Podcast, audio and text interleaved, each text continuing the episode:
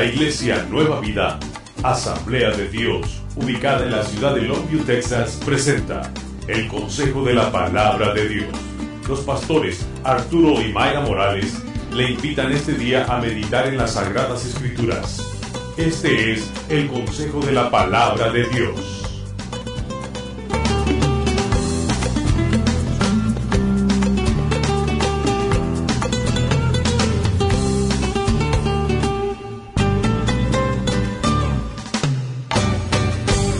Y hermanos, vaya abriendo su Biblia esta mañana en el libro, en la carta que el apóstol Pablo escribió a la iglesia de Éfeso. El apóstol Pablo escribió una, esta carta entre, entre otras desde la cárcel en Roma al pueblo de Éfeso. De hecho, es muy posible que esta carta fue escrita para no solamente la iglesia en Éfeso, sino para todas las iglesias en el área de Asia Menor donde Pablo había establecido iglesias. Y vamos a ir al capítulo 2, versículo 8 al 10. Esta mañana quiero hablarle una vez más de la iglesia como la, identidad que Dios nos da como pueblo de Dios. La identidad que Él nos ha dado como su pueblo.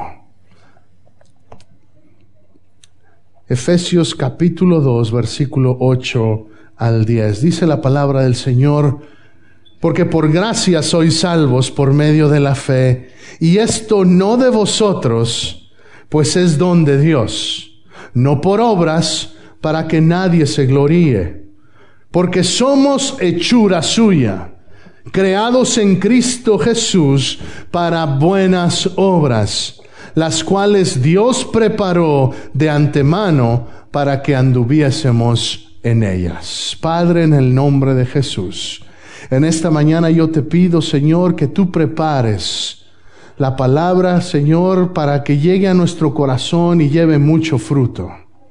Yo te pido en el nombre de Jesús que tú sacudas de nuestro corazón todo prejuicio, que tú sacudas de nuestra vida, de nuestra mentalidad, toda idea, Señor, preconcebida que no venga de ti. Esta mañana queremos una vez más encontrar nuestra identidad en el Evangelio de Jesucristo, en tu palabra, en tu sagrada revelación, que hoy la podemos, Señor, tener y meditar en ella. Yo te pido, háblanos esta mañana a través, Señor, de mi, de mi palabra. Espíritu Santo, toma control y úsame esta mañana para entregar el mensaje tuyo a tu pueblo. En el nombre precioso de Jesús. Amén.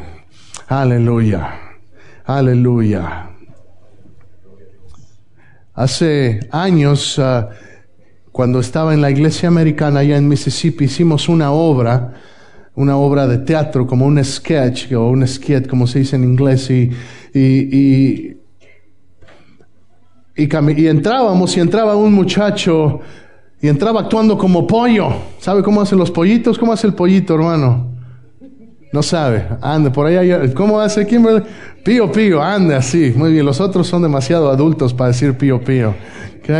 Y, hacía pío, pío, pío y venía aquí y aquí estaba el predicador pretendiendo predicar y decía, y bueno, ¿y tú qué? ¿Por qué? Es que, es que soy pollo. Dice, ¿cómo, es, ¿cómo que eres pollo? Bueno, es que, es que estoy en un granero, estoy, estoy aquí en una granja y, y pues si estoy en una granja seguramente soy pollo. No, no, no eres pollo. Y de repente todavía no acababan de, platicar y entraba otro haciéndole como carro. Ya ve cómo los niños hacen como así agarrando su volante. ¿Cómo hacen los niños, hermano? A ver, a ver, rum, rum, ahí, por ahí alguien le hizo. Muy bien, muy bien, muy bien. Y, entró y decía, rum, rum, rum. Y, decía, y bueno, ¿y tú qué? qué? ¿Qué te pasa? No es que soy carro. ¿Cómo que eres carro? Es que estoy en un, es que estoy en un garage. si estoy en un garage, debo ser carro.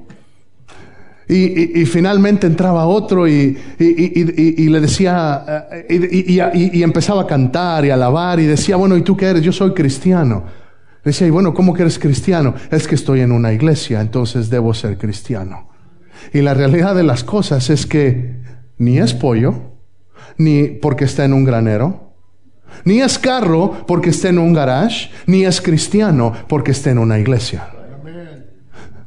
Si mi identidad me la da Cristo, no por lo que yo hago, sino por lo que Jesús hizo en la cruz. Si esta mañana le quiero, le quiero dar una cosa básica que el pueblo de Dios necesita comprender, porque si lo comprendemos, vamos a vivir en una libertad nueva, en una autoridad nueva, porque Cristo vino para darnos vida y vida en abundancia. Jesús le dijo a sus discípulos antes de ir al cielo, antes de ascender y dando la comisión en Mateo 28, 19, abra su Biblia y vamos a usar nuestra Biblia esta mañana. Vamos a Mateo 28, 19. Y Jesús hablando a sus discípulos desde el versículo 18, y Jesús se acercó y les habló diciendo, Toda potestad me es dada en el cielo y en la tierra. ¿Cuántos sabemos que Jesús tiene todo poder?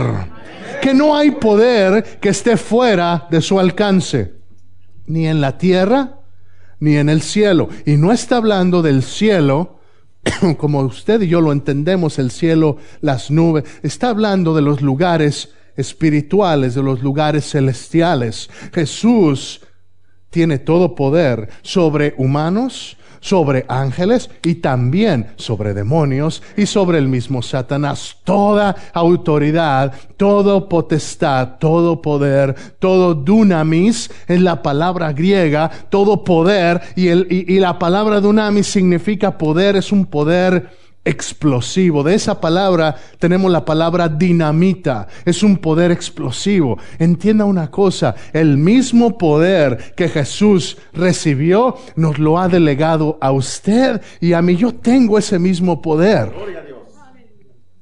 Si el problema es que lo sé aquí, lo he escuchado en la iglesia, Irma. Lo he escuchado que me lo han dicho, todo lo puedo en Cristo que me fortalece. He tomado esos versos y los he recibido míos. Pero a veces es solamente un conocimiento intelectual y en medio de la prueba a veces todavía me encuentro débil, me encuentro acongojado, me encuentro desanimado, me encuentro que no tengo la victoria de la cual habla la palabra y la Biblia dice que soy más que vencedor. Romanos 8 me dice que tengo la victoria, que no hay nada que me pueda separar del amor de Dios. Y aún a veces todavía tengo pensamientos que me dicen, Dios ya no te ama, no tienes, eh, a, nadie, a nadie le caes bien, o mira, eres un fracasado, una fracasada, mira tu economía estás en este país de esta manera, mira cómo te está yendo. Y quiero decirle una cosa, sin importar donde yo esté, yo tengo el mismo valor. Si yo estoy en México, en mi país natal, o si yo estoy en China, o donde yo me encuentre, yo sigo siendo hijo de Dios y usted también sigue siendo hijo de Dios. Si tuviera aquí un billete de 20 dólares, ¿Alguien tiene uno de 20 que me preste un momento? No, ¿verdad? Porque saben que no se lo regreso. ¿ah? No, sí se lo regreso. Sí se lo regreso. Si tuviera, eh, préstemelo, perfecto. Mire, hasta, ay, este está bonito. Este está bien planchado. Este está bien planchado y tiene un valor que está garantizado no por, el, no por esto mismo. No por, el billete no se garantiza a sí mismo. Está garantizado por una entidad más grande que él. Se lo voy a reponer.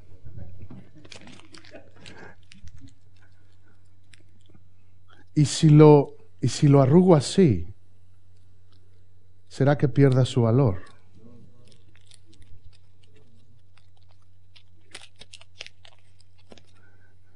Y si lo pisoteo, ¿será que pierda su valor? ¿Hay alguien que todavía lo quiera?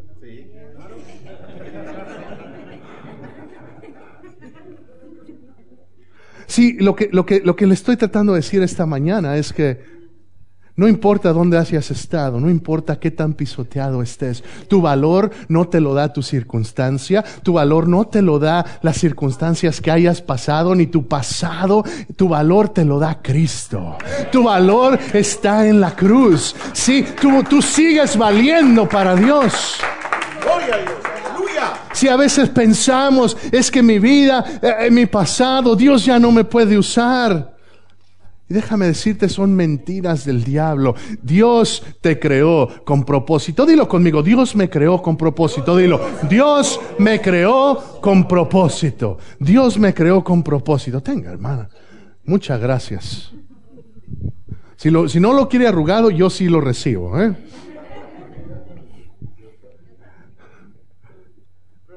Dios tiene un propósito para mi vida. Dios tiene un propósito. Hemos estado hablando de la iglesia. Hemos estado hablando de que, de que Jesús es la piedra angular. Se recuerda que hablamos de que somos cada uno de nosotros una parte del edificio de Dios. Una cosa debemos entender todos. No nos creó Dios para nada más cumplir el sueño americano, para nada más tener un trabajo de 8 a 5, tener un buen sueldo, tener una buena cuenta en el banco, que tener una casa, hermano, todas esas cosas se van a quedar aquí. Me hablaba con mi pastor y, hablábamos de este hombre Steve Jobs. Usted no sé si sepa quién es, el creador de, eh, el que fundó la compañía Apple. Este hombre falleció hace un par de semanas, dos, tres semanas. Y, y estábamos hablando y y, alguien nos decía, ay, ¿cuánto habrá dejado? ¿Cuánto dinero habrá dejado? Y, mi pastor, usted lo conoció, ¿sabe lo que respondió? Dijo, pues dejó todo. Dejó todo. No se llevó nada. Si la realidad de las cosas es que lo que vivimos aquí es temporal. Las bendiciones que tengamos aquí son temporales. Las, los problemas que tenga aquí son temporales. Las pruebas que tenga aquí son temporales. Por eso Jesús dijo, no se hagan tesoros aquí en la tierra, háganse tesoros en el cielo. ¿Qué es un tesoro en el cielo? ¿Cómo puedo hacer tesoros en el cielo? Bueno, no se trata de empezar a hacer cosas, porque esa es la mentalidad del hombre. ¿Qué es el éxito? Hoy en día usted le pregunta a la gente, bueno, es tener dinero, es, es tener un buen trabajo, es hacer, eh, eh, es tener un gran título, es ese es el éxito. Pero déjeme decirle una cosa, el éxito bíblico está en hacer la voluntad de Dios, en conocer la voluntad de Dios para mi vida y hacerla. Ese, e, ese, es mi, ese es el éxito. Yo quiero ser un hombre exitoso. Yo quiero llegar a la presencia de Dios y que todo lo que Dios haya planeado para mí, que yo lo haya hecho. Jeremías 29:11 me dice que Jehová tiene pensamientos sobre mí. Que Él piensa en mí. Que aún antes de la fundación del mundo Él piensa en mí. El Salmo 139 me dice que mi embrión vieron sus ojos. ¿Qué está diciendo? Eso, eso, eso, eso echa a la basura todo el argumento de aquellos que están en favor del aborto, por cierto, ¿eh? Porque la Biblia dice, la Biblia dice, no lo digo yo, no lo dice un partido político, lo dice la Sagrada Biblia, que la vida ya empezó en el vientre de la madre. Dice, mis, mi embrión vieron tus ojos. Si desde, desde que tú estabas en el vientre de tu madre, Dios ya tenía un plan para ti. Y quizá diga, pastor, me, he, cometido errores, ya, ya, no puedo regresar, como he, perdido tantos años, yo me he sentido a veces así. He perdido tiempo. Que digo, ¿cómo quisiera estar eh, en un nivel más, más adelante con Dios, servirle más? Y, y a veces eso nos previene de avanzar, el estar mirando para atrás por eso Jesús le dijo a sus discípulos, todo aquel que pone la mano en el arado y mira para atrás, no es digno de ser llamado mi discípulo. ¿Qué significa eso? Que una vez que le sirves, que empiezas a servir, pero miras para atrás y empiezas a ver lo que pudo ser y empiezas a ver tus errores pasados y tus glorias pasadas, porque a veces Añoramos el... Ay, si las cosas fueran como antes. Ay, si, si todavía estuviera aquel, estuviera en aquella iglesia, si todavía estuviera con aquel, en aquel lugar. Hermano, Dios te ha traído hasta aquí, deja el pasado atrás, sacúdete del pasado, sacude tu identidad pasada y empieza a vivir lo que Dios te está dando hoy. Hoy es el día de salvación, hoy es el día de servir a Dios, hoy es el día de entregarte al 100%. Encontrar mi identidad en Él. Jesús le dijo, toda potestad me es dada. Ahí en Mateo 28, 18, toda potestad. Vaya, segunda de Pedro, capítulo 2, versículo 9.